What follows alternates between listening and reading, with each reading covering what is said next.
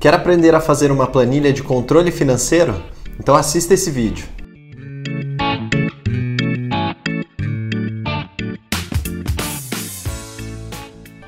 Eu sou Murilo Massareto, formado em economia, e estou aqui para resolver os seus problemas financeiros.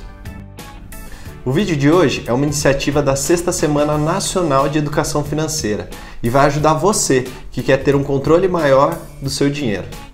A planilha de controle financeiro é uma forma de organizar suas despesas, fazendo um somatório delas, para você entender melhor para onde está saindo o seu dinheiro.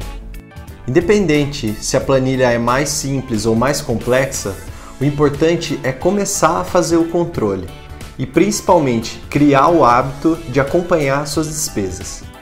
Dentre as vantagens de uma planilha de controle financeiro estão entender o fluxo do seu dinheiro, ou seja, entender para onde está indo aquilo que você recebe todo mês, redução de custo, ou seja, quando você coloca isso numa planilha, fica muito mais fácil de saber aonde você pode reduzir. Investir mais, porque ao reduzir o consumo e começar a sobrar um dinheiro no mês, você consegue investir mais dinheiro e também atingir metas. Quando você coloca tudo no papel, numa planilha, fica muito mais fácil de você atingir as metas. Agora, para fazer o seu controle pessoal, é preciso esses três passos. Primeiro, defina o que será lançado, ou seja, as entradas e as saídas. Segundo, separe por meses. E terceiro, simplifique a planilha. Deixe ela o mais fácil possível de preencher para que você possa fazer isso todo mês. Agora, se você quer pegar um atalho, eu preparei uma planilha de controle financeiro totalmente customizável. Você não vai ter que ter o trabalho de começar do zero. Veja só como ela funciona. Nessa planilha inicial você vai ter alguns conteúdos. Primeiro, essa bolinha vermelha, se você clicar, você vai direto para o meu canal no YouTube. Lá você pode ver mais vídeos sobre controle financeiro. A segunda bolinha embaixo é sobre as funcionalidades da planilha que a gente vai ver daqui a pouco. E a terceira, que é essa planilha do lado, é onde você vai preencher os seus dados. Se você clicar em Descubra as funcionalidades da planilha, você vai pular para a aba de funcionalidades. Nessa aba eu explico o que significa cada linha que você vai preencher e quais os itens que você deve considerar dentro de cada linha. Então, primeiro tem as entradas em cima, em verde,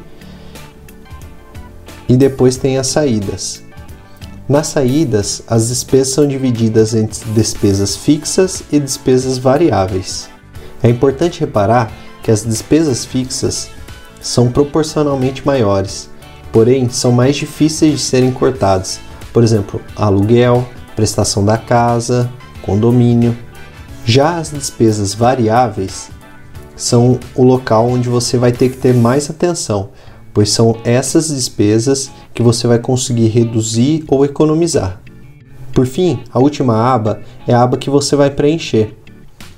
No lado esquerdo, ela tem todas as linhas que eu citei anteriormente, e no lado direito você tem as colunas por mês, onde você vai preenchendo os valores. Após preencher os dados, é possível ver o total das entradas e o total das saídas, divididos entre as saídas fixas e variáveis. Tudo isso é calculado automático, basta você preencher os campos em preto. No final, você vai ter um resumo de suas entradas, saídas e o saldo, ou seja, quanto sobrou ou quanto passou do orçamento. Se você ainda não baixou a planilha, ela está lá no meu blog. Eu vou deixar o link na descrição do vídeo para você entrar lá e baixar sem custo nenhum. Antes de baixar, se inscreva no canal, ative as notificações e compartilhe esse vídeo. Um abraço, tchau, tchau!